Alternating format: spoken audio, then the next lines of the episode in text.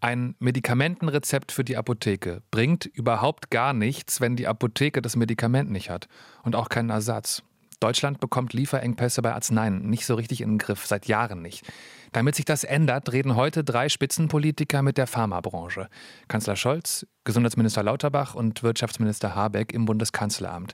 Und ich rede auch drüber, aber mit Ulrike Holzgrabe, Seniorprofessorin am Institut für Pharmazie und Lebensmittelchemie an der Julius-Maximilians-Universität Würzburg. Guten Tag. Ja, guten Morgen. Es geht um knappe Fiebersäfte, um Antibiotika, Krebsmittel und viele andere Präparate. Es geht um Preiswettbewerbe und kaputte Lieferketten. Was halten Sie für die Wurzel des Problems? Die Wurzel des Problems liegt letztendlich in den Rabattverträgen und, äh, und den Festbeträgen, die vor 20 Jahren mal festgelegt worden sind, um die Preise von Generika, also Nachahmerpräparaten, runterzubringen. Das ist auch gelungen. Man hat äh, damals äh, festgelegt, dass man Ausschreibungen macht, auf die sich Firmen, Lieferfirmen bei den Krankenkassen bewerben können. Und äh, damals hat es irgendwie zehn Firmen gegeben pro Präparat und der billigste hat dann den Zuschlag bekommen für etwa zwei bis drei Jahre. Und äh, wenn man dann wieder eine neue Ausschreibung gemacht hat, dann war das Gleiche so. Aber wenn jetzt eine Firma gar keinen Zuschlag bekommen hat, dann hat sie sich natürlich spätestens beim zweiten Mal überlegt, ob sie überhaupt noch produzieren soll. Und das ist eine der Kernpunkte, ähm, die dazu geführt haben, dass wir jetzt Lieferengpässe haben. Weil, wenn ich Sie richtig verstehe, diese Regeln von damals dazu führen, dass die Preise zu niedrig sind. Kann man das so zusammenfassen? Das kann man so zusammenfassen. Jetzt bewerben sich nur noch zwei Firmen überhaupt um ein solches Los, wie man das so schön nennt, für die Krankenkasse. Und, ähm, und mehr sind gar nicht, es gibt wenig Produktionsstätten auf der einen Seite und ähm, dadurch, was ich eben erklärt habe, und äh, letztendlich ist es auch so, ähm, dass die Preise zu niedrig sind und man auch teilweise gar nicht mehr daran interessiert ist zu produzieren. Pharmaunternehmen und viele Apotheken müssen Medikamente jetzt schon länger im Vorrat halten. Das ist seit dem Sommer Gesetz. Wie viel bringt das denn? Das ist eine ganz schwierige Angelegenheit, denn wir haben so wenig Medikamente, dass man eigentlich kaum etwas aufs Lager legen kann.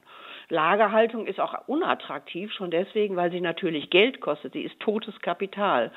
Und äh, wir machen das jetzt, indem wir das, was bisschen, was wir haben, auf Lager legen, aber nichts mehr exportieren in dem Sinne an andere Länder in Europa. Das ist wenig solidarisch. Und die, der EU-Pharma-Vertrag, der sagt eigentlich, oder es ist ein Strategiepapier, der sagt, dass wir solidarischer sein sollen.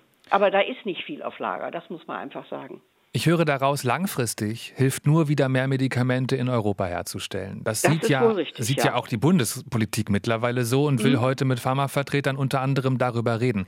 Wie kompliziert ist es denn, so eine europäische Produktion aus- und aufzubauen? Ja, das meiste wird ja in China und Indien heutzutage hergestellt, weil es da einfach billiger sind, aufgrund von Personalkosten, geringeren Umweltauflagen und dergleichen mehr. Das zurückzuholen ist natürlich eine sehr gute Absicht und die muss man auch stärken.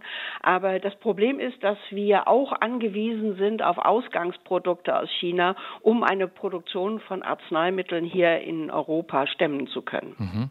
Also es ist nicht so einfach, Produktionen einfach mal hierher zu holen. Nein, das ist nicht so einfach. Man muss sich da sehr gute Konzepte überlegen.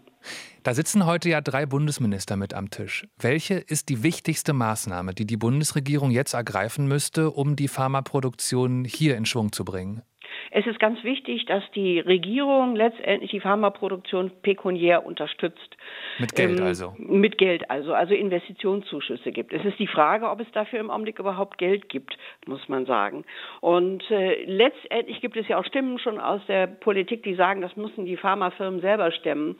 Aber wenn sie keine Aussicht haben, eine, keine langfristige Aussicht haben, dass ihre Produkte auch abgenommen werden oder vielleicht nicht abgenommen werden, weil sie eben zu teuer sind, dann wird die Pharmaindustrie da nichts tun. Heute ist Pharma-Branchentreffen im Bundeskanzleramt. Der Gesundheitsminister will unter anderem neue Gesetzespläne vorstellen, aber Beschlüsse werden nicht erwartet. Das war Ulrike Holzgrabe, Professorin an der Uni Würzburg. Vielen Dank. Ja, bitteschön. RBB 24 Inforadio vom Rundfunk Berlin-Brandenburg.